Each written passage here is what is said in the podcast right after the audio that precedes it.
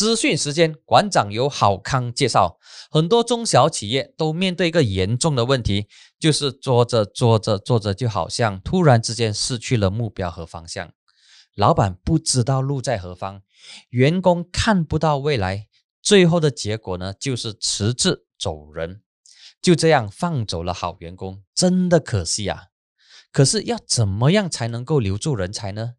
最重要的。当然就是要有个明确的目标和方向，而且最好是可以帮助员工建造他们自己的事业蓝图，帮助员工赚大钱的那一种。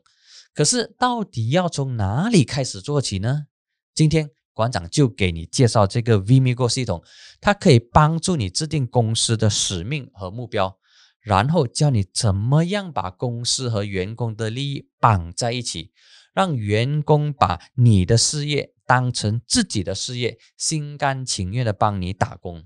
听起来好像很不错嘞。如果想要知道更多关于 Vimigo 的细节，请点击我们的资讯栏看看吧。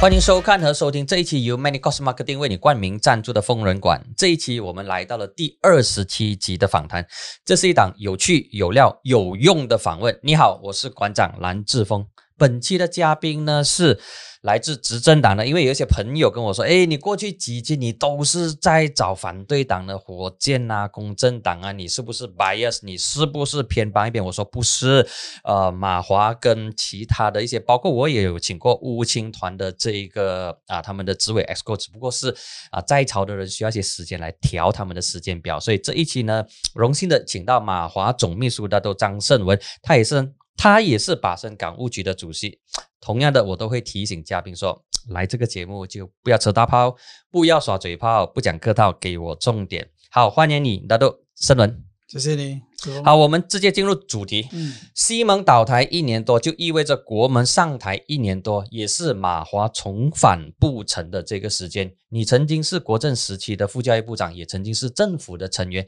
那么，你如何看待以前的国政 Barisan Nasional？的政府跟现在 Berikatan Nasional 国盟的政府有什么差别？呃，两者其实差别很大。呃，前前前朝就是国政的时代呢，就是呃只有我们这十多个政党，包括东马、沙拉瓦，就是全马各地的这个主流政党都在国政的这个旗帜底下。那么现在这个国盟政府是临时组成的，也是因为呃西蒙的倒台，老马的这个辞职。那当时我在重温那个历史啊，当时马华第一个站出来说应该解散国会重选还政于民啊，后来第二天国政接受了这个建议，整个国政要求解散国会。当然我们去觐见最高元首的时候，最高元首不同意了啊，他说这个时候又疫情啦啊，他也不希望这么短的时间再大选呐，所以一直要我们推一个人选出来啊。当然就在这种情况底下，大家推选了穆希丁。那么国盟就这个情况底下，呃，成立的。那马华也在这种情况底下重新回到执政的团队里面。但是我们这一次回到团队里面，我们只有两个国会议员，所以这一次获得了一个部长啊，但是有四个副部长。那这次的执政并不是经过大选啊，像以往那样国政胜出而执政，所以在执政的这个方向里面，没有像以前那样，我们有一本我们自己的这个 manifesto。有非常执政呃，这个执政的这个清晰的路线，所以这个，但是尤其是国盟，你看啊，一上台执政到现在都面对同样的问题，就是在抗疫，所以过去的一整年里面都主要面对疫情，怎么样去控制疫情，然后怎么样去救经济，所以没有太大的这种其他的方向想可以可以来讨论啊，在国盟当中。啊，再加上因为并不是原来的政党。里面有包括一些前公正公正党的人，这个土团党的人啊，包括有一些前行动党的人，也透过这种青蛙的方式加入了国盟啊，通过了这个布萨杜。所以这个执政联盟底下呢，呃，马华的立场非常清晰的，就是我们不要浪费太多时间去讨论所谓的政治啦，啊，这个这个国盟怎么样啦等等的，啊，没有太大的内部跟他们有对立，所以我们非常清晰的就是抗议。和重建经济，马华现在在国盟里面扮演的角色。那么马华缺乏华裔支持，上一届五零九大选的时候，可能就只有五到八八千左右的这个华裔支持。那么在国盟政府里面，会不会很尴尬呢？呃，如果是换做国政继续执执政的话呢，那的确很尴尬啊，因为我们在国政的这个体制底下啊，应该是代表华人的啊，在国盟底下，我们没有呃，因为和国盟的体制里面去竞选，所以我们没有所谓的代表华人进入这个呃国盟的体系啊。但是同时间你可以看到说，虽然我们只有一位啊，但是恰恰相反哦。和国政以前哦，我说了，国政之前呢，你竞选的时候，你有这样的责任来去得到华人的支持。在国盟底下，我们没有这种呃之前的这种责任，所以在国盟底下呢，反而啊很多事情，这个首相也好，整个内阁也好，会去最后跟马华讨论，那么商讨华人的一些事情，也跟印度国大党商讨印度人的事情，所以。变成了，虽然这两个政党没有像以前那么样的强大，但是反正它的代表性在现在以马来人为主的政党里面显得更加珍贵。那么你刚才提到的，就是以马来人为主的政党是应该是国政跟国盟最大的一个分别哦，就是现在整个布里卡丹的政府是马来人主导的。那么再加上目前的整个政治乱局，就是三雄鼎立，有国政、有国盟，还有西盟，以及不属于这三派的沙拉越 GPS，还有其他蓝赖赖的小党，比如说斗士党啊、穆大。那么马华的立足点是什么？呃。我觉得这个是一个乱局，当然也是个破局了。那么破局到什么地步呢？破局到所有政党好像都能够和任何政党合作。那最主要就是谁能够集合最大的这个人人数啊，国会议员成立政府。这个就像欧洲很多个国家啊一直以来面对的问题，在民主底下没有一个政党，甚至没有一个联盟能够单独执政。呃，在这个西蒙执政过后啊，就出现了这个乱象，就是青蛙乱跳了。政党呃崩离了，和另外的政党结盟了等等的，所以我相信接下来呃，就算有接下来的第十五届大选，选后的情况大概和现在差不了多远。呃，选前大家已经蠢蠢欲动了哈，敌对政党都在所谓的相谈啊，想要结盟。那我相信大部分现在我们所看到的结盟只是初期的这种这种谈判，真正的会不会结盟呢？是看选后。那如果没有一党。或者一个联盟能够有足够的席位执政的话，那这些 free for all 了啊，后面的这种呃 horse trading 就来了，就像呃沙巴一样啊，就是选完了过后还是要看议员本身哦，或者政党本身背后的那种交易而成立的新的政党。所以所以这种情况底下呢，啊，马华必须要非常清楚，马华接下来的五零九里面一定要赢至少五席到八席。我们才有稳定这个联盟的作用。如果我们还是保持一席两席，我们就不在谈判桌面上，那个就对整个呃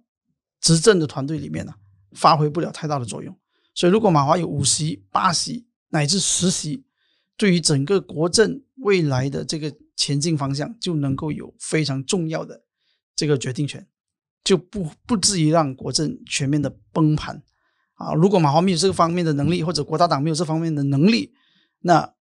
整个国政未来的路线就非常的坎坷了。好，我们就进入 fast forward 到这个东西，其实我想要再留在后面谈。不过你提起来的话，就直接进入这个来届大选的的这个议席谈判啊，比如说柔佛。柔佛州的这个国政已经说他们启动了一席谈判，那么现在不断有传出来的这个消息，就是说乌统可能会抢马华的这选区，比如说柔佛的丹中 P.I、霹雳州的丹中马利、马六甲的阿罗嘎加、彭亨的关丹老乌，甚至是文东。那么马华如何去捍卫这些席位？如果现在已经定了。啊，这个目标就是来届大选是五到八，如果能够去到实习的话，是最理想的。那么面对你们的友党，就是昔日的这个还在摆老大款的这个乌统，那么其实马华的底气在哪里？如何去捍卫这一些原本就属于马华的传统议席？呃，国政内部的讨论已经进行了，应该是三次啊，在过去的三次中央级别的中央级别的啊，主要是。呃，我在在处理这个事情了，在中央讨论过后，我们还没有讨论到州啊，州的只是大家成了名单，但是还没有深入的讨论。但是国席已经讨论了三次，呃，三次讨论过后呢，我们基本上就暂时停顿下来，啊，因为过后有非常多的这种政治的变局。最后一次讨论是几时？第三次？呃，应该是去年年底吧。哦，去年年底啊，过后就出现马法盖有问题啦，然后又跟布萨杜有问题了。因为这一些讨论啊，国政讨论过后呢，接下来原本的计划就是他们要继续的和莫法盖讨论，嗯，然后要和布萨杜讨论，啊，这个是一层一一层一层的，它有三个不同的这个国政莫法盖和布里卡丹嘛。就刚你讲的，我们就是 单单这个执政团队里面就有三个不同的分组啊，但是这个政治的变局怎样去谈哦？来来分享一点你的一些呃，没有没有非常简单，我们作为内部国政就是国政嘛啊，国政谈完了过后，你武统要怎么样去跟马法克谈？那个是你你武统跟回教党的事情。不小心碰到一些啊已经谈好了的马华的一些意思，比如说阿罗嘎加或者是这个，因为阿罗嘎加现在的国会议员是比转啊。还有丹雍比埃，虽然啊黄省已经拿回来，但这些席位是很对方都垂涎三尺的，都很想要拿回来的。那么怎样去？要让你知道的就是在国政内部的讨论当中啊，啊，我们还是有非常多的国政精神的。嗯，所以放心啊，一些我们的传统啊，有机会胜回来的国席啊，我们都会捍卫。而且我觉得武统还是非常尊重在这一方面啊。但是如果说，接下来有摩法盖，接下来有布里加丹等等的啊，每一个政党可能都要牺牲一些席位出来啊，包括五统，他也必须牺牲好一些席位出来，要成全他的摩法盖，要成全布里加丹啊。但是如果没有了所谓的摩法盖，没有所谓的布里加丹，国政回到国政，那个情况又不一样。所以到现在为止，呃，进程就在我们国政内部的讨论而已，还没有去到。接下来会不会跟马法盖有合作，还是会不会跟布里加丹有继续的合作啊？这些都还不知道。不过现在的情况呢，就是乌统是跟啊布萨杜跟布里加丹划清界限。那么呃，乌统的立场现在是不是等于国政的立场，还是国政还还没有？乌统的立场，他们代表大会所讨论的立场，还只是乌统的立场，还没有带上来国政讨论。所以你看到 MIC 过后的那个代表大会也说的非常清楚了。他们会继续支持啊布里卡旦，直到大选。其实国政开始支持布里卡旦成立政府的时候的立场就是这个，所以当 MIC 提出这个的时候，我们没有很惊讶，这个本来就是国政的立场，他只是重新阐述国政的立场。现在闹的是武统和布萨杜，那你可以，当然你可以有自主权去闹，好，你们觉得这个他们对你不起啊，还是怎么样抢了你的位置啊？那么你们都可以去闹，但是不，这个不是国政的立场，除非。带上来国政讨论过后，国政觉得这个立场对我们最好，我们做了这个立场，那么我们就会根据国政的立场。但现在为止还不是国政的立场。那么马华是维持国政之前的立场，就是跟布里卡丹直到大选。对。那么现在的情况呢，就是呃，议席谈判，你刚才说谈了三次，然后最后一次是在去年年尾。那么随着新的局势发展，呃，马华跟国大党会不会呃 push？乌统会不会要求说乌统啊，赶快召开国政的这个会，赶快决定？因为如果大选在八月或者是八月之后举行的话，其实剩下的时间不多。那当然我们不知道什么时候举行大选的。这个议席谈判，你认为应该要快速进行吗？呃，对国政来说呢，百分之八十以上的这个议席谈判已经完成了，所以剩下的百分之二十，呃，本来是来保留跟其他的联盟来讨论的。那现在就是其他的联盟就是魔法干，或者是呃布里卡丹，布里卡丹应该不太可能吧？没有，当时我们所讨论的啊，所以呃政治没有什么 不可能的啦，你要知道，OK，要重新 reface 那个句子了，是呃其他的事情我们交给吴统去做，吴统现在内部有你都知道有好一些不同的声音啊，所以我们给一点时间吴统去处理他们家事。他们的家是只能够等到党选的时候才来解决吧？那那看他们决定了，他们要用党选的模式，还是他们内部能够能够找出一个呃真正的呃立场，再带上来跟我们国政讨论。那么呃，看回去就是乌统在过去两年，就是二零一八年五零九大选之后也起起伏伏，呃起起跌跌了。好一段日子，两年多了。那么你觉得说现在的乌统跟以前的乌统有什么不同？我们就从两个阶段来看呢，就是五零九之前的这个乌统，还有呢就是去年喜来登之前的乌统，然后再加上。喜来登之后当政府三个阶段的这个乌统，当然中间那个阶段是最短的，他们当反对党只有二十二个月之后呢，又重新回到布城。那么这三个阶段的这乌统，你跟乌统领袖的这个接触，你发现到他们有什么样的一个变化吗？那些领袖在呃思维上，在待人处事上，在其他的这些方方面面，有没有出现很大的转变？呃，转变其实还是蛮大的。一方面呢？啊，当然，你说武统在五零九之前就是一个非常强大的一个政党，啊，首相、副首相、主要的部长职都是由他们概括，他们当然也就是国政的骨干，这个没有没有任何人可以呃否认的，啊，当然大家有一种印象就是吴统就是大哥，嗯，吴统就是呃里面说了算的人，啊，你也的确看到有很多事情啊，在吴统代表大会里面通过的议案就是国家政府的政策。啊，所以为什么这么多媒体关注啊？这么多外国使节要需要去看吴统代表大会啊？当时他们就有这样的一种气势。呃，五零九过后，作为反对党的二十二个月啊，我觉得这个时候的五统是呃表现的最好的五统。所谓的表现最好是什么呢？就是他的思维开拓了，成为反对党过后，和我们进行的这种交流、会面、商讨。是跟以往差别很大的。第一，当然就是大家都不是政府了，嗯，没有所谓的国事、政府的事务，呃，需要去讨论了。第二，也没有所谓的你是首相，我是你内阁里面被你委任的一个部长，所以就算是以党对党，可能你还是主流。就好像行动党跟这个当时的布萨布萨杜，老马虽然掌控了少的议席，行动党和公正党掌控了大的议席，但是首相还是首相，在内阁里面还是听他的。啊，在会议里面还是他说了算，啊，等等类似的这种政治的现实。那么二十二个月当在野，大家都在野的时候，我们讨论了非常多以前没有什么机会讨论的事情，啊，包括比如这些一些很呃 sensitive 的种族的课题、宗教的课题、教育的课题，可以摊开来讲。以前就是政府，政府就是哎，我们有政府的政策，国家的政策，几十年来都是这样的，我们照着政策走，很多事情要突破。需要很长的谈判时间。现在放开了这些所谓的国家政策、政府的事务，我们真的讨论，他也提出他们马来人的看法，我们提出我们华人的看法，有一种感觉上回到去一九五十七年的那种三兄弟的那种讨讨论事情。啊。我们的国政总秘书的那些呃早餐啊、咖啡的那种闲聊啊，我觉得非常有效。啊，当然那个时候建立了非常多很好的关系，包括单中 BI 的补选，单中 BI 的补选，你可以看到说，呃，我们过去的模式就是你负责你的，我负责我的，单中 BI 就是大家一起来真正的合作，我们进入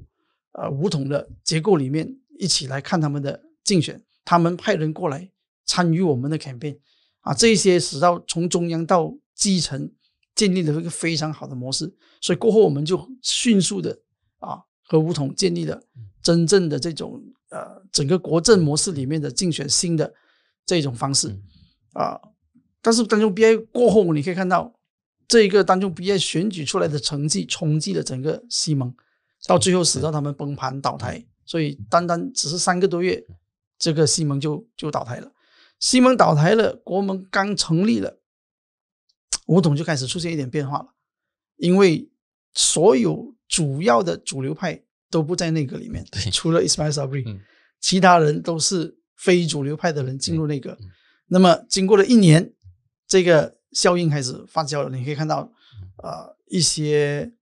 非当官派，嗯不断的施压，嗯要解散国会啦，要改选啦。当然，我们也赞成，从一开始我们就赞成了。但是你要知道，国门成立过后，就是疫情爆发最严重的时候，啊，就是进入 MCO 了，四月、五月等等的。所以我们一直不赞成这个时候进行大选，因为疫情还是相当严重的。所以我们觉得说，等到疫情啊，现在看的就是我们的这个疫苗，疫苗如果打了百分之七十左右啊，大概就有那个群体免疫啊，那个时候随时就可以进行选举啊，当然很多人在传说八月一号我们的经这个紧急法令啊会解散吗？如果不解散延长，那大选就遥遥无期了。国会都还没有开。解散，解散的话，国会很快就推动，呃呃，解除了这个紧急法紧急状态，那么推动解散国会就势在必行了。所以这个一解除，是不是说我们的大选必定会在八月、九月、十月、十一月进行呢？很难说啊。但是我相信吴统在这一方面啊，现在的领导层一定会推动。来要求解散，配合现在的反对党，大家都想重新夺回这个政权，所以这种情况底下，对国家是好的吗？我们不是说要今天要把这个政府延长他的性命，我们一直强调的就是让疫情可以可控的情况底下，而现在有非常明确的可控的情况底下，就是疫苗接种到了百分之七十，也就是明年的呃三月，根据原来的这个 plan 呢，啊，我们希望说明年的三月。有了这个可控过后呢，我们也赞成解散国会。毕竟最最重要的是让人民重新选择，到底要谁来执政是对这个国家最好。他普遍现在普遍的想法就是，不管是呃大选在八月之后举行，还是明年六月之后举行，明年九月之后啊之前举行的话，呃，情况很可能一样。就像刚才你所说的，没有一个政党阵线会可能会获得过半的这个意思，那么到时。Open for run，到时还是重新的去谈判，针对谁要组织政府。那么这一些可能比较遥远。那么回到来，呃，马华比较能够掌控的就是你们做好大选的准备工作了没有？除了一些比较呃不能够掌控的因素，比如说议席的谈判、大选的这个日期。那么对于选区的耕耘，还有潜在的候选人，因为过去马华跟吴桐一样，同样都面对一些呃。地方的这个诸侯，一个区会主席可能做了二三十年的区会主席，然后如果要派新人进去竞选的话，可能要从支部开始做起。所以这些情况，其实马华做好迎战大选的准备了没有？呃，我是在去年大概七月八月受委这个 G E 十五的委员会主席啊，我们就很积极的在备战。当时我们是预计说，哎，年底可能就大选啊，后来可能说三月就大选。啊，现在看来三月已经过了，呃，可能是八月或者六月八月大选，但是我觉得时间的这种延长对我们是有利的，让我们有更多时间去准备。我们现在面对最大的问题就是中央准备好所有的一切，但是要推行非常难，因为都在 MCO 的情况底下，我们不能够跨州，地方上也不能进行太多的 campaign，疫情还在，那么就算你去拜访很多人，人家也很担忧，也不想有群聚，政府也不允许。所以这种情况底下，呃，拖延了我们准备的工作，但是中央的准备工作没有停止了，所以我们说对于一些重点选区，我们是准备的还不错的，所以随时可以迎接大选。我们不像以前那样放开全国四十个国啊九十多个州这样的一种一种气势来竞选啊。我们知道这一次我们必须要把握好，赢多五六个国会议席，可能七八个州议席，让我们重新。找到了一个桥头堡，在重建这个这个党。那么这呃，比如说十个国席跟可能十五个的这个呃州议席，是你们认为说有七八十八星的这个胜算的，这些议席都已经呃确定下来了。大概候选人都有都有一定的这种名单，就是等总会长啊，最后这一些人的这个平均年龄是属于中生代呢，还是？以往的老 COCO 的那些 元老，没有，你会看到有很多新人啊。呃，总会长是非常呃积极的重用年轻人。我刚才说了，嗯，我们现在马华总委会里面百分之三十是年轻人啊，在以往没有出现过这么这么高比例的年轻人出任这么多重要的位置。你可以看到今天的中宣局啊，啊，我们今天的 INSAP 啊，或者我们的一些局主任啊，包括我们的一些。党的发言人啊，你看全部交给年轻人，虽然他们经验不是很够啊，他们的那个曝光率也不高，但是他们都在努力当中，党正在很努力的培养他们当中，所以我们现在所看的不只是现在眼前的这一战，而是未来马华重新站起来需要的这种养分和人才，我们都在培养当中。那么你本身呢，会继续留在圣美兰吗？还是有媒体传闻说你会去彭亨？啊，这个。一切都还过早，还过早，啊还过早。大概要什么时候才才知道？呃，当然所谓的过早也差不多了吧，啊，我差不多了，因为现在我们说真的、就是，你也应该要开始在你的选区里面耕耘了，你要上阵的地方。对对对，六月八月的话呢，我相信就非常明确了，再再多一个月吧。老吴，嗯啊，老吴还还在叮叮还当当的。在还对，还有还最后等老总敲板。OK，嗯，，好，那么刚才有提到国政的这个框架，经过了五零九之后，那么现在又重新回到区政府，你觉得说现在国政的框架需要进行改革吗？因为国大党已经表达他的不满，而且我发现到一个很罕见的情况，就是国大党的代表大会在巴生召开，但他既然没有请国政的主席 Zai Hamidi，反而邀请首相穆希丁，当然是通过这个啊，通过这个视讯的方式，这其实已经是很明显的表达出，其实 Vicky 他是不满 Zahid，那么他去请，不不不，是不是是可以这样来解读吗不是不是不是他有他为什他有请，他两个都有请，但为什么是 Zahid 没有？没有来，但 Zahid 没有来，他也没有派代表哦。扎黑没有来，所以为什么国大党很不满意？哈，扎黑不来，很大可能也因为他请了母一令，啊，可能啊 我不能如此，我只是我个人的解读。嗯，所以这个都是不是媒体所看到的如此的嗯，所以是最后的情况有所改变。啊，所以这个就是你说了嘛，呃，吴统，嗯，他可能呃不能够接受，为什么我的友党就是成为国政里面的大会，请了现在国盟的主席啊，就应该说布萨杜的主席嗯来来进行这个 capacity 嘛，BM 对嘛，对对，国大党的想法就是，哎，我是在国盟政府里面 啊，请首相来是合情合理啊合情合理啊。可能对吴统来说，吴统主席来说，他不能够接受，因为他刚刚在不久之前才明确的要跟布萨杜呃切断关系嗯啊，所以这种都是我觉得这个时间上嗯配合到非常的不好啊。所以我刚刚说不要跟他们合作，你这个大会就邀请他来讲话。啊，所以当时是出现了这种这样的状况了，所以为什么吴统也不满，国大党也不满？那么现在呃，这两兄弟都不满，那么其实马华是可以扮演从中斡旋的角色，是是是，正在努力当中，正在努力 正在努。力当中。OK，那么呃，国政的这个 OK，我们撇开这个呃小事情啦，就是国嗯大党的这个代表大会请穆一定来开幕。那么国政的框架需不需要改进？需不需要说配合现在目前的新的这个局势？国政应不应该要去调整它的这个框架，或者它的框架其实是没有问题的，只是人的问题？啊、两者皆有啦。嗯我觉得人也有问题，框架也有问题。OK，我们先讲框架。本来就应该改。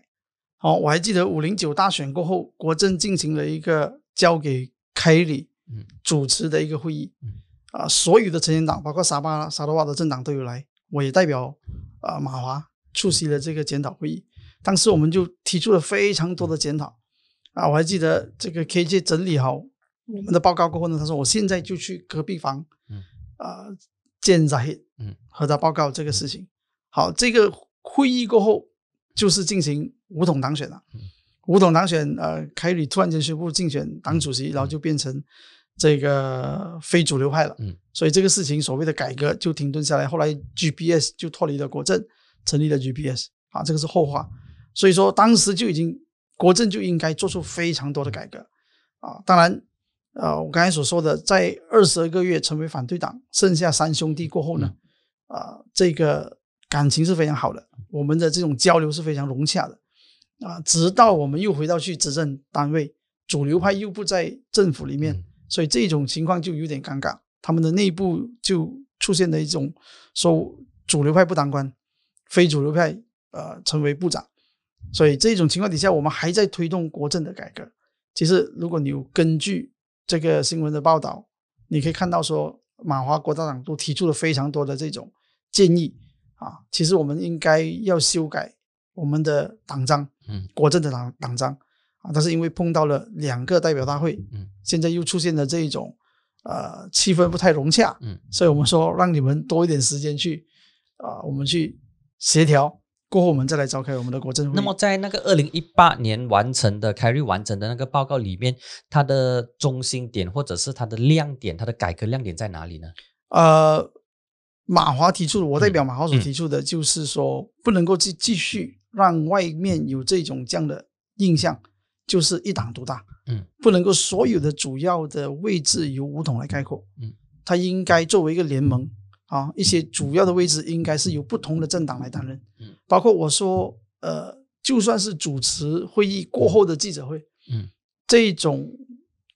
座位的编排，嗯都是以武统为主。嗯，其他的就是在旁边。嗯，啊，我说因因为是这样，都非常展示出一党独大的这种气势。嗯但是你也需要其他的政党来成立政府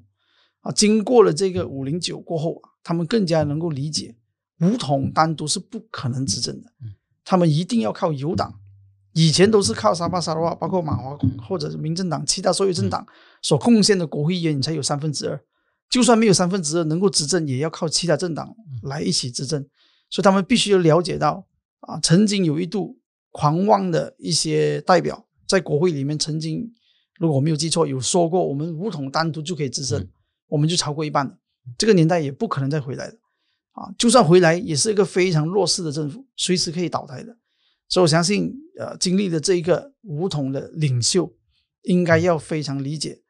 国政是一个非常重要的这个基础，一个结构，一个好的联盟。不要因为你要继续成为这个老大，就把其他的友党看清，这个并不是未来应应该要走的路。我相信一些好一些中生代新的领袖都非常明确了解这种趋势啊，可能一些比较老牌的还需要时间去接受这个新的概念。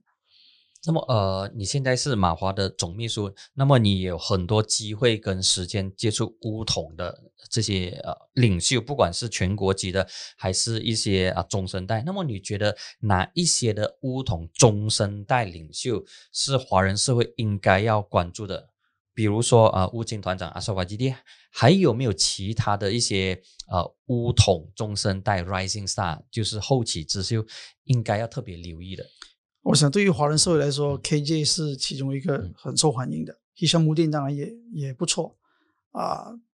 r i l 啊，现在的这个呃克多本的案哦，OK，也是非常优秀的啊。这 a r i l Hamdan 啊，其实你可以看到说，吴青团里面有好一些非常不错的领袖啊，但是往往这些所谓不错的领袖，就是我们觉得不错的领袖，在党内都不容易的。不容易冒上来，不容易冒上来，因为你看 KJ，KJ 有一次在他代表大会里面被他的中央代表啊不不说他是一个笨蛋，嗯，就是不够强硬，嗯，哎，我觉得 KJ 的回应也很好啊。你要说我笨蛋是你的事情，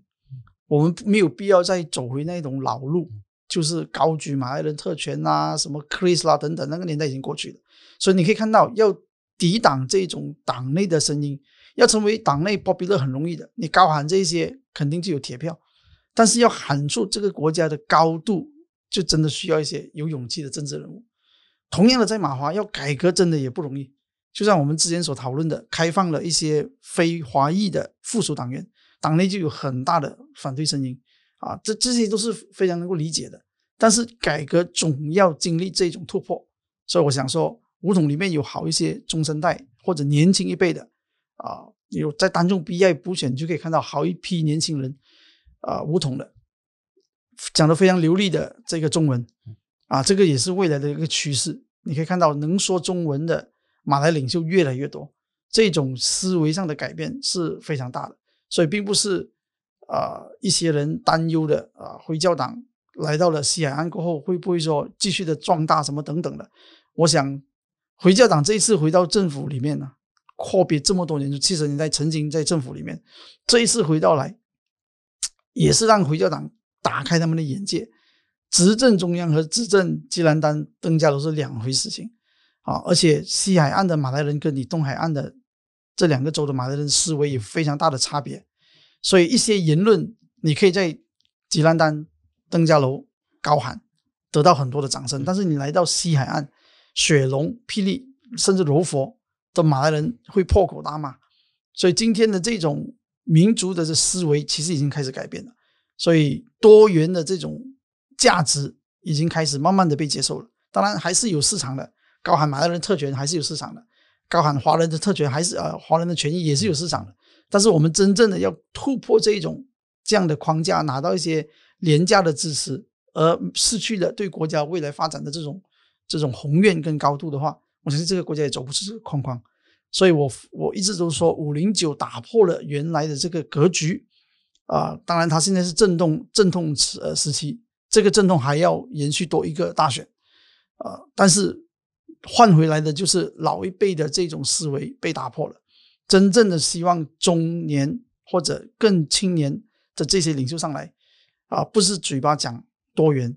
而是真正的在他思维上，在他的行为上，在他未来施政的这种情况底下，都是展示多元。那么你刚才有特别提到的，就是我也想要问的，就是一党的情况。那么一党现在啊，它有三个部长在国盟政府里面，那么马华只有一个部长。那么一党，当然我们知道说一党其实它的这个伸缩性是很大的，从他过去曾经在七十年代跟国政在一起，跟乌统在一起，然后后来被国政开除之后，跟四六精神党跟多库拉扎利在一起，然后有两个阵线，嘎嘎山跟这个阿布，然后。九十九年成立 Barisan Alternative，然后之后呢，巴格丹拉亚，他都他都能够跟所谓的政敌合作，不管是乌统还是行动党还是公正党。那么现在一党已经从一个东海岸的政党走向全国，迈向西海岸，甚至要往南马、往是美兰、柔佛、马六甲那边去发展。那么说来届大选。乌统一党跟土团党这三个政党都争取马来票，所以很多人都很担心，说这三个政党都在竞争，谁比较马来人，谁比较伊斯兰？那么这些竞争会不会让国家走向更种族化、更单元化呢？呃，当然这个担忧是存在的，啊，因为我说了嘛，还是有市场的。当你卖这个种族牌或者这个宗教牌，它有一定的市场，但是你可以知道说，从过去的大选。呃，这个回教党要单独胜出一些席位是不可能的，但是要破坏你是绝对有 有能力的。搅局啊！对，马华在好几个席位就是因为回教党的搅局，我们输掉了丹中 BI，输掉了丹中马林，输掉了文东，输掉了然后啊，这些本来都是胜的。如果你摊开这个这个成绩来看，就是因为回教党拿了那些票，使到我们输了，败了下来，啊，分裂了这个马来票。所以这种情况底下，呃，如果回教党这一次不来搅局，那么一对一的情况底下，我们还是有信心赢多点席位的。就像我一开始所说的那些那个呃五席、六席甚至十席啊。但是如果你说担忧回教党的势力去到了西海岸，只要没有华人的支持，在霹雳州、在雪雪龙，甚至在马六甲柔佛，非常难站立这个角度。因为他的那个真正的实力还没有到，但是你刚才说的对，就是回教党他是非常有伸缩性的，而且他不跟你争一时，他是跟你争千秋的。好，他的目标可以放到五十年以后，甚至一百年以后，我现在不跟你争。你看沙巴的情况就就非常令我看得出回教党的这种伸缩性，到整个谈判过后，他可以完全退出。嗯，啊，虽然他已经加入了国盟，他可以完全为了所谓的胜选。他退出，退出过后呢，换回来的是一个委任的宽委员周延，对吗？那他就在沙巴立足了，他只需要一个点，就从那个点慢慢的去耕耘，那么慢慢的发芽，可能真的到最后拿下了一个州议席，再从一个州议席慢慢的变成三个州议席，到最后变成一个国会议席。那比如说他进入这个呃一些地方上政府，他只需要你给我一个四亿元就好。我有了一个四亿元，我有了一个立足点，我就从那一边可以慢慢的耕耘啊。这个是我看到回教党他很有耐心，很有耐心，他不跟你争这个时候，我我我可以让给你，我只要换回一个点啊，就这样的一个点，一个点，一个点，那那个是非常非常厉害的一个政党，非常有远见的一个政党啊。当然，这个对他来说是一个很强的呃生命力的一个政党，但对我们来说，我们很担心你的这个强会不会让这个国家走向。呃，一些种族或者一些宗教的一些极端，这个是我们大家所担忧的。但是如果你说我们没有基本华裔的支持，他在这一些西海岸啊，包括一些城市的马来人，大概的那个支持率不可不会让他胜选。哦，只要我们不支持他，单靠他的基本基层力量，他只能够在东海岸有把握。现在当然，他经过上次呃跟西蒙在一起的时候啊，在行动党大力的支持底下，他落户了好一些呃城市地区，包括在霹雳州，而且推举两次推举他出任这个州大臣过后呢，他有一定的势力啊。这个就是我们当时候给了他很大的力量，来到了这个西海岸的各地区。所以你看他在他在东马沙巴沙的话，基本上是站不住脚的。那边是不会接受以宗教为主的政党啊，在那个地方胜选。所以同样的，呃，我们有担忧，但是我们相信说，这个争取马来人的支持，谁比较马来人这个情况底下呢，呃，单独回教党是没有办法在西海岸西海岸胜出这个主要的席位，尤其是啊这个 Mixit。那么马会尴尬吗？就是现在你们跟一党都同属一个国盟的政府一起当官，那么再加上华社现在对一党越来越担心，而你们跟一党又是工作的这个伙伴，当然不是盟党工作的这个伙伴。那么如何去回应这些华社的担忧呢？呃，第一，我们刚才你说的，我们并不是这个合作的联盟，我们不在布里卡达 National 里面。我们也不在马法干内生的里面，但是你们在内阁里面，但是我们是在工作内阁里面，所以非常清楚，就是国政当时支持姆一定成立国盟的时候，就已经做了一个决定，我们支持国盟，直到大选，哈，所以现在是工作里面，那我们在里面的重要的角色是什么呢？就是确保内阁不会有出炉这一些奇奇怪怪的政政策，不会有任何的这种我们以前马华就非常反对的政策在里面执行，啊，这个是我们的我们的职责。除了推动一些我们要推动的改革以外，我们也要确保啊，国盟政府不会走向这种啊极端的路线。虽然现在以马来人为主的政府，但是现在看起来还没有非常走极端的路线的这种迹象。这个是也是我们看到啊可喜可贺的了。那这个现象要怎么解读呢？我个人的解读啊，西蒙的时候，华人、印度人给了他们很大的支持力量，这个政府可以说。可以看起来是，呃，最多元的政府，就是最有各族支持的政府啊。应该说，马来人支持力量并不是太大，反而是得到华人和非马来人的支持力度上台的政府。这个政府就我们说 trigger 了马来人的这种担忧，担忧。他们觉得马来人失去了政权，包括老马啊，老马一上台过后就开始拉拢五统的人跳党。就是希望说壮大布萨杜，最后他不是发出了这个豪言吗？就是希望所有的马来人都是安德布萨杜，啊，就是回到去当年古统的那种事态，就是马来人的在朝力量是得到马来人的绝对支持，那我就能够确保马来人的权益啊，这个思维就是这样一条线下去的。但是因为西蒙里面得到马来人的支持率不高，所以当时他很多事情就很容易被挑起。马来人的这种不支持的力量，包括公务员里面也有很多一种呃不同的声音。现在换回来以马来人为主的这个政府过后啊，你可以发现到他们现在很 relax，在他们很 relax 没有受到挑战的情况底下，他他很愿意，他也看到多元，他很愿意照顾其他的族群，他推动很多这种呃在疫情底下的这种协助，也不分种族啊，只要你符合条件的，他全部都帮忙。所以，我相信你可以看到，说在这个多元的种族国家里面，这种是很微妙的政治现实。当他的主权被挑战，他们认为他们自己受到威胁的时候，他们的反应是怎么样的？现在的反应又是如何的？这个跟我观察美国黑人总统奥巴马执政的时候有相同的这种方式，就是奥巴马担任总统的时候，黑人受到攻击是非常的高的，而黑人受到攻击的时候啊。奥巴马是最后一个发言，他他他是一个最不愿意站出来抨击的人，因为他如果第一时间站出来抨击，人家就会说你这个黑人总统帮黑人。是帮帮黑人。这个情况就跟林冠英做财政部长的情况一样，林冠英当了财政部长，他第一时间就担心别人把他认为是华人，他第一时间就站出来说我不认为我自己是华人。啊，我今天拿到这个位置，如果是因为我是华人，我宁愿不要这个位置。他很快的要洗脱他作为华人这个形象，所以事事都在讨好马来人，给非常多的拨款回教的这个发展事务啊，呃，很多马来人的这种以前他们抨击的所谓的 Class F 啊国大啦，主要的这些一定要给布密啦，这些他完全没有改过来，而且是不断的强调我们会延续这种政策，主要是因为说他担心他自己被视作是太华人了，所以有时候就是这种这样的情况，你真的当权了，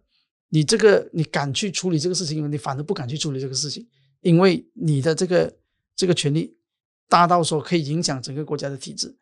啊，所以现在你可以看到，这个就是政治的博弈了。在马来西亚这个多元种族的国家里面，和当时美国的情况有一种呃异曲同工的这种呃这种效应。那么马华现在在国盟政府里面的那一个位置，会比之前在国政舒服吗？呃，肯定没有像在国政里面那样了。国政里面就是我们国政就是政府，嗯，我们的讨论出来的就是政策。现在我们的讨论出来并不是政策，还要带进去内阁里面。当然，国盟呃那三个政党所讨论出来的也不一定是政策。虽然首相的职位啊是 super powerful 了啊，但是还是要带回去那个。所以现在没有所谓的啊谁真正主导。大家都大家都要学习聆听。对对对对对。但是但是当然，布萨杜他有他的这个强大的资源呢，主要的部门首相都在他手手里。又没有一个副首相来来作为一个呃 balancing 啊，这个可能可以看出他的智慧，但是他也知道他面对的就是他并不是一个非常强大的政府，所以他必须要聆听所有人的声音，所以这个。对国家也好，也有不好的地方。好，我们来聊一聊马华的这个情况啊。因为马华在三月初通过了修改党章，招收附属党员。刚才你有略略提到，但是这一个改革呢，其实并没有获得很好的反应。包括啊，一些评论人也觉得说，哎，这个其实是橱窗粉丝，非华人应该不会选择马华。马华可能是在 list 里面的最后榜末。那么，为什么会有这一个改革？是不是？要顺应多元政治呢？呃，我想这个并不是第一次提出的。这个在二零一三年的党选后就提出了，呃，马华的转型改革当中也提到了这个附属党员。那附属党员也不是一个新鲜的事情啊。其实武统很早就有附属党员，也有华人，也有印度人加入了武统，成立他的附属党员。啊，不，沙杜当然也是了，也是最近改变了。因为要接纳呃 PKR 的一批人，所以这些附属党员，我相信是一个呃趋势。这第一点。第二点，呃，所谓的不被看好啊，什么等等的，啊，这个也是一些华人的评论员很奇怪的想法。难道五统开放附属党员就一大票的非马来人加入吗？也没有啊。难道不是度有吗？也没有啊。也只是那些当官的跳过来。啊，作为一个一个平台而已。我们都知道说，如果我要加入一个多元种族的，我有其他的想法。为什么我要加入你这个？大家都明白这个现实啊，但是也出乎我们的预料。当我们第一次宣布呃改革，就是我们在代表大会上通过，不是，其实不是这个代表大会上通过，二零一九年的代表大会就通过了。我们是刚刚在三月份拿到 RS 的批准信，所以我们才公布，我们可以正式招收了。啊，过后我们加入了会长理事会，讨论的那些里面的怎么样招收啊，怎么样处理啊，表格等等的啊，这些过后我们就公布说正式可以招纳。我们在去年呃修改党章过后呢，你就可以看到，其实我们有好一些人来来找我们，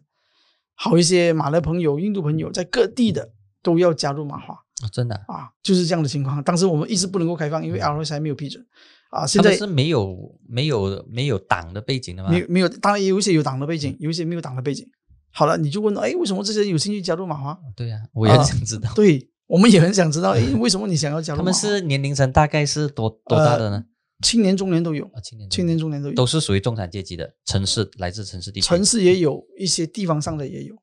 啊，一些其他政党失意分子也有。啊，这些说，哎，我在那个政党，这个政党是糟透了，我还是觉得马华还是不错的啊。他们想要加入过来，当然我们也设定了这个，说如果你有其他的党籍，我们是不会接纳你的。哦，我们不希望说你是各边踏船的，我们不要有这样的一种情况出现。所以我们也没有设定一个什么目标，要什么时候要招募啊十万大军，没有这个。啊，包括现在我们也不认为说一个政党最需要的是很多的党员，这个年代已经过去了。一个政党需要的是更多的支持力量，而不应不是更多的党员。更多党员进来可能有很多不同的想法，当然你愿意加入，你呃这个认同我们的斗争，加入我们是非常欢迎的。但是如果是为了一些啊帮派啦什么等等的派系啦而加入的话，那对党并不是一个非常好的一个一个情况。所以呃好一些专业人士啊，其实过去也见了总会长，也见了我，啊都和我们在聊这些想加入的专业人士。他并不是说哦，你开放了，哎，有方码我要填，不是，他是找我们谈，马华是一个怎么样的政党，我有兴趣，但是我想知道我加入进来，我可以怎么样帮助到这个党，how to contribute to the party。所以在这种这样的饭局还有见面里面，我们发现到，哎，我们这个路线是对的，因为这一些马来人、印度人和你讨论事情的时候，你本来马华一直说我们走多元路线嘛。这些就叫做多元路线了。他会提出一些我们之前没有看到的一些盲点，甚至我们一些去不到的地方，以前都要交给武统去处理，或者交给国大党去处理的。这些我们都如果有这些附属党员，他就能够开拓我们自己的一些支持力量，还有版图，就有更多人帮我们说话，并不是老马得空不得空就杀出一句说啊马华是极端的，啊马华的党歌是唱华文的。这这是很奇怪的嘛？你来帮我们开幕了二十二年，你不懂我们的党歌是用华语来唱嘛？所以这些都是很多政治的术语啊，要来打击马华。呃，第三点就是有了这个，的确你不能够再用种族来标榜我们。我们有了其他的附属党员，就跟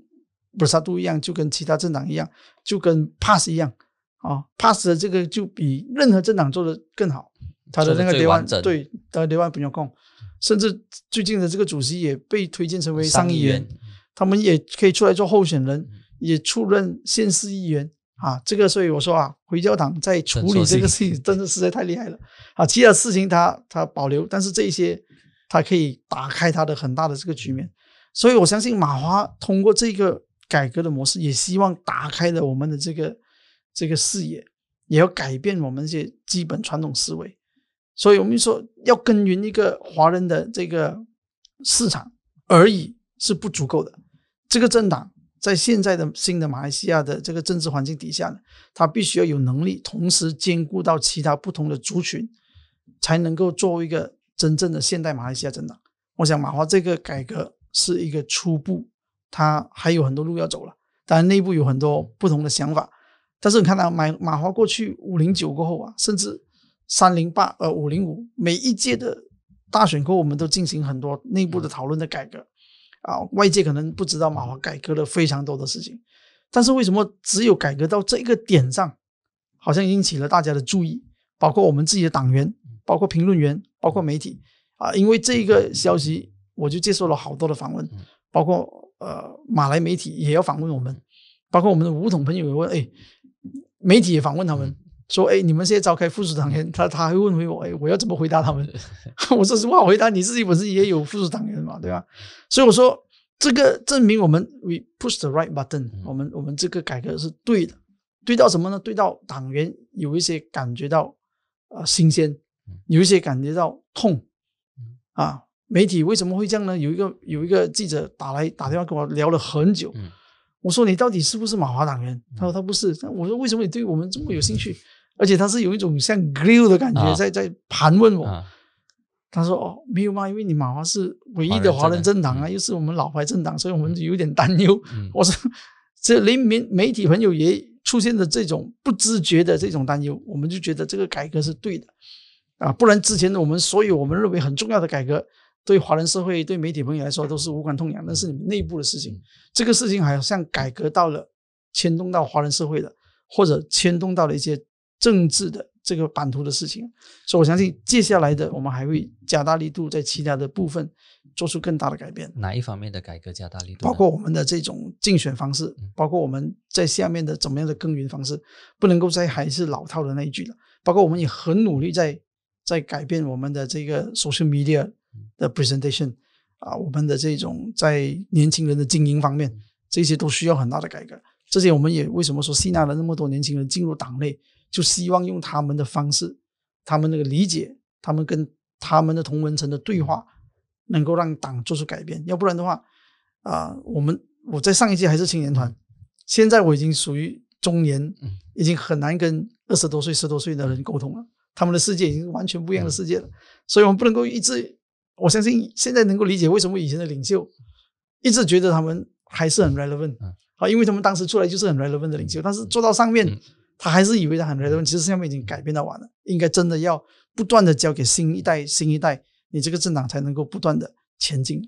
那么马华是纯华人的政党，那么随着华裔的人口不断的下跌，从独立初期的三十多八线，然后跌到现在的二十三八线，那么接下来人口华人的人口比例虽然人数有增加，但是比例减少，华人政党还有这一个前途吗？尤其是现在当大家都在讲多元种族的政治，多元种族的政治，那么啊、种族的政党。特别是非马来人的种族政党，不管是呃马华也好，还是这个国大党都好，其实你怎么看呢？这些种族的政党是不是应该要往现在走的开放门户附属党员从这一步开始？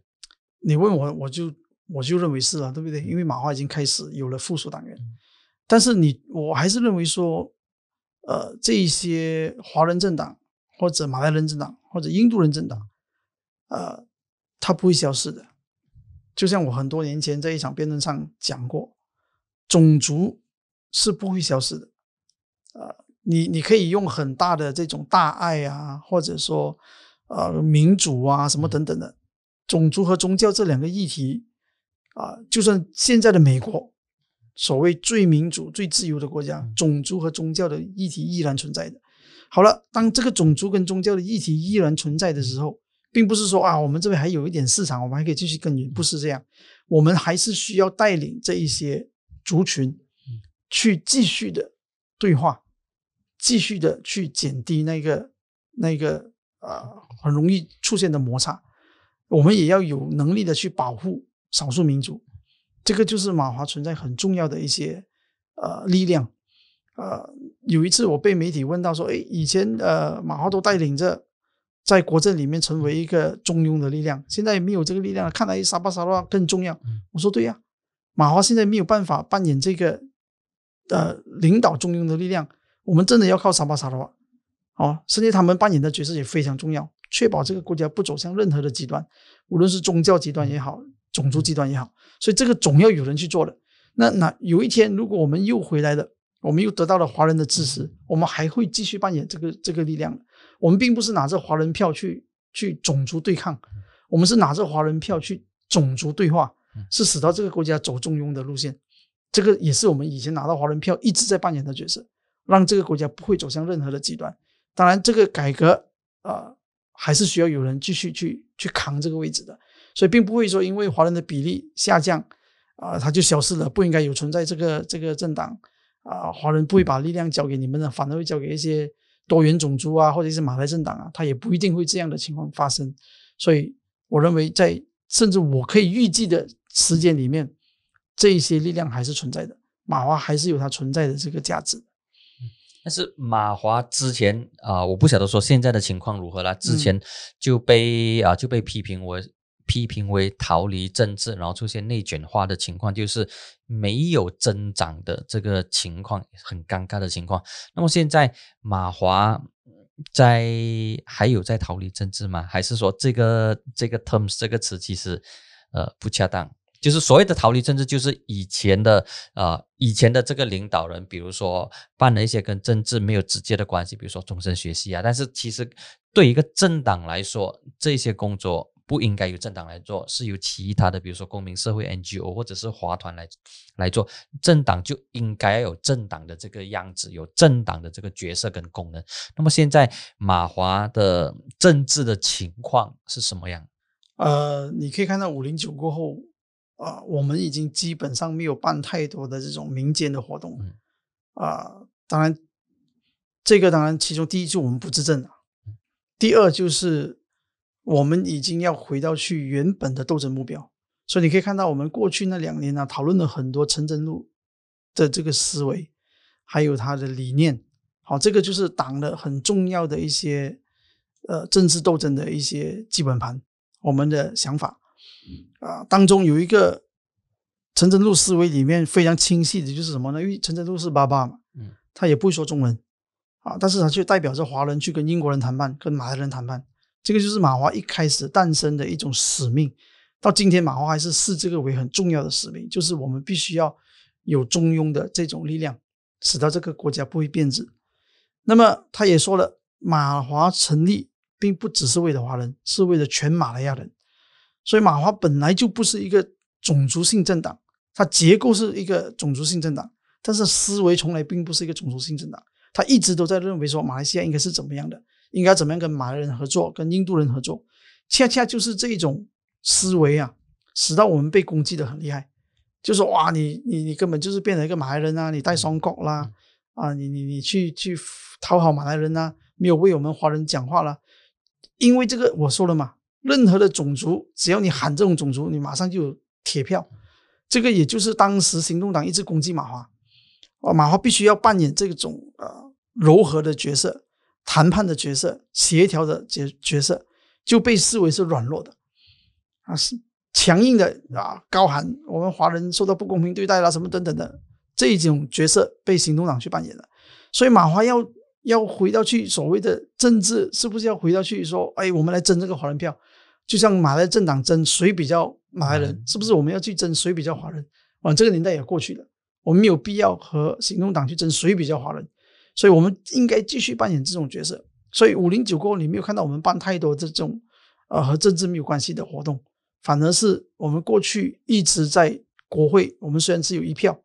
啊，魏家祥却在里面成为唯一的华人反对党的声音啊！他在里面也一个人扛着，对着这么大的一个政府，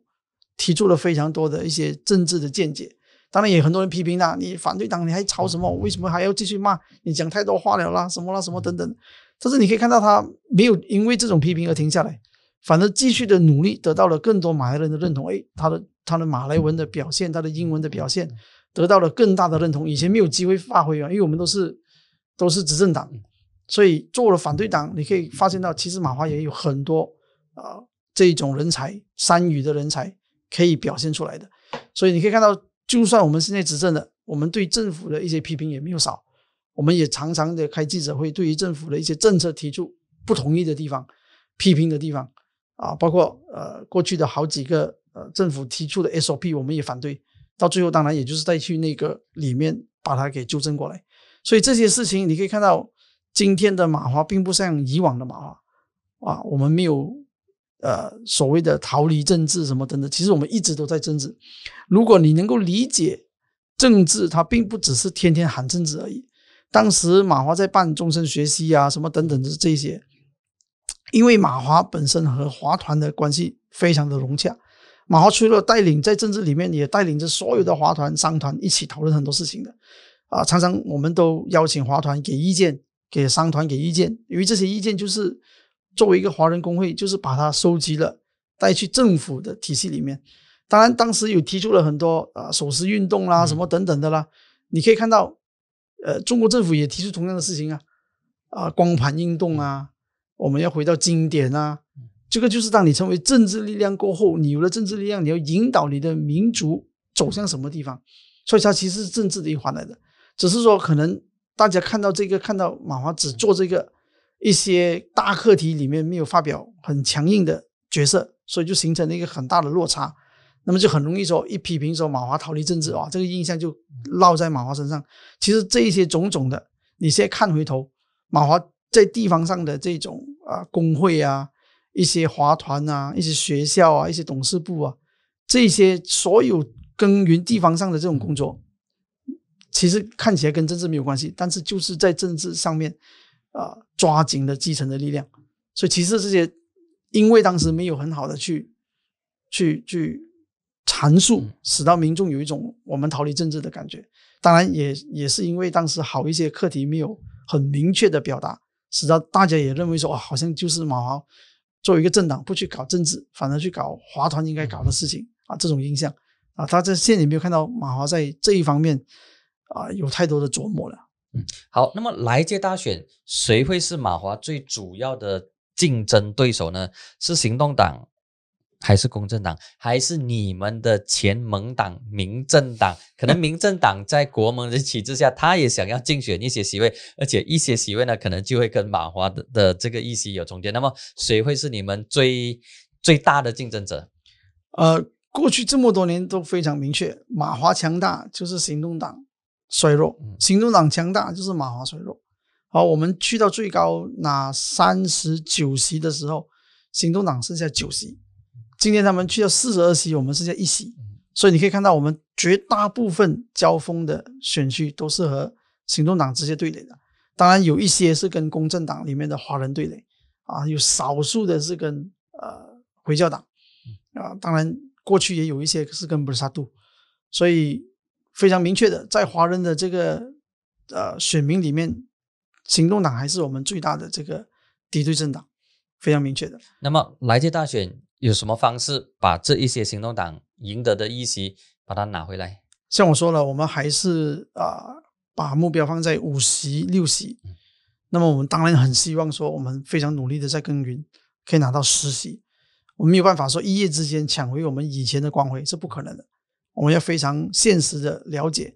我们要必须从第一开始重建这个政党。这个政党失去了它原来呃的主主要的动力，在过去的几届大选里面。所以现在要重建每一个地方上的力量是需要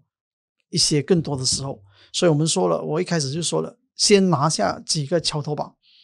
让党的凝聚力、党的动员能力回来。我们放眼多一两届的大选，来慢慢的使到这个政党重新回到主流里面。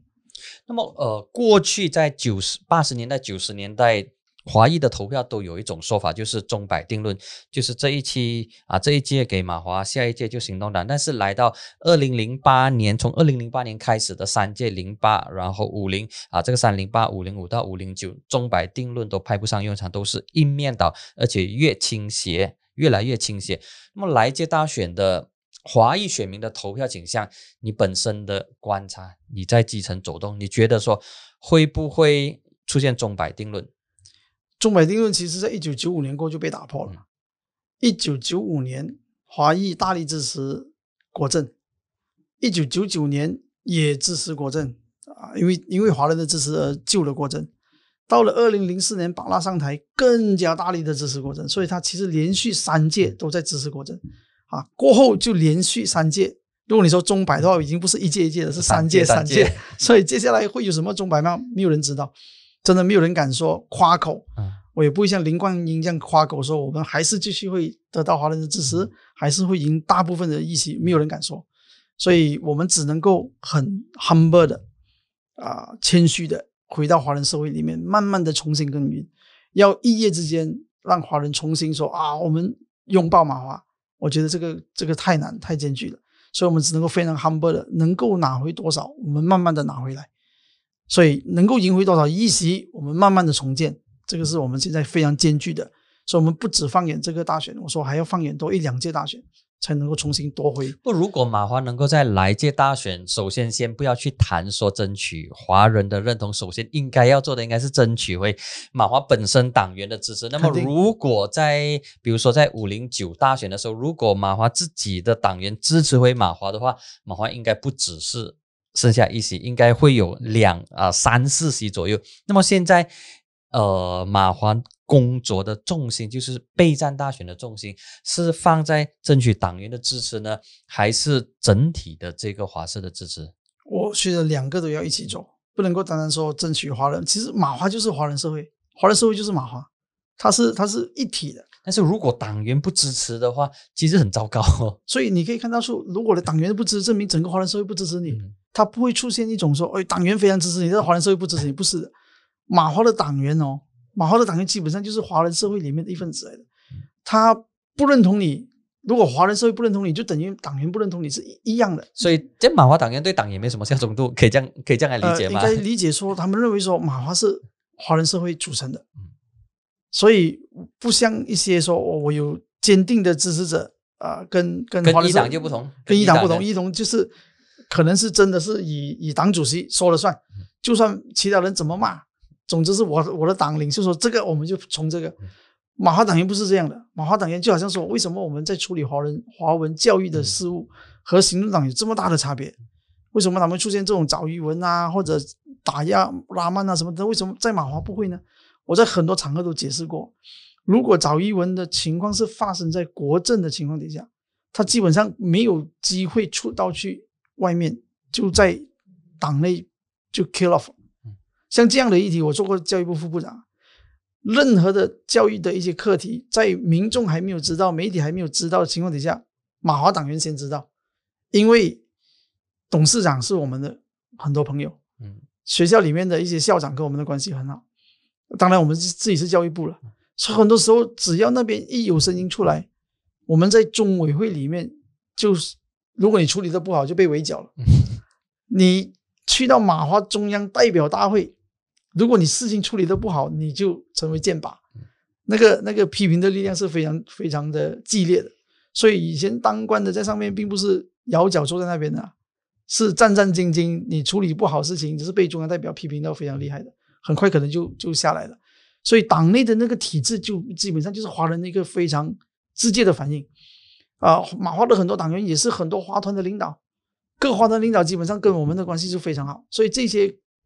啊，无论是社会的课题、文化的课题、商业的课题，种种的课题，也第一时间在马华的这个结构里面就处理掉了。所以，当然也很多人说，哇，内部协商越写越伤。其实你可以发现到，马华做了很多事情，外面的人不知道。所以，这个是马华处理事情的一些一贯的手法，就是我们要把事情有效的给它处理掉。所以在宣传包装方面就比较落后了。啊，以前的情况可能还好。有了 social media 过后，就被打得一面倒，啊，就是你只听到对方的声音，听不到我们的声音。所以我最近跟一些马来朋友找我们吃饭，哎，为什么我们没有看到马华做这个做那个？哎，我说我们都有在处理啊。这个是什么问题呢？这个就是 AI 的这个在你的手机里面呢。如果你在十年前就开始 like 行动党、公正党或者其他他们的言论、他们的 YB，你在追随。你几乎过去的十年是看不到马华的的新闻的，因为你一睡醒，对你一睡醒，它它自动的就会 fit 你你喜欢看的事情，所以你看来看去只听到一边的声音，听不到两边的声音，所以这个就是在现在的这种网络战里面，马华处于下风，因为我们起步的慢，所以第一批的这一些现在中生代啊，已经是完全过去的十年，可能更早十五年就已经在。反对党的这种呃影响底下了，所以很难打进去。我们虽然有很多事情解决了，做到了，但是他们都听不到、看不到。叫你们把目标放在现在中学生，对的，应该要有更下一层、更快的去经营、更年轻的一步啊！这个是未来的的战争里面需要需要突破的一个很重要的框架。OK，好，这一期非常谢谢你超过一个小时的分享，谢谢你也祝福你。好，谢谢。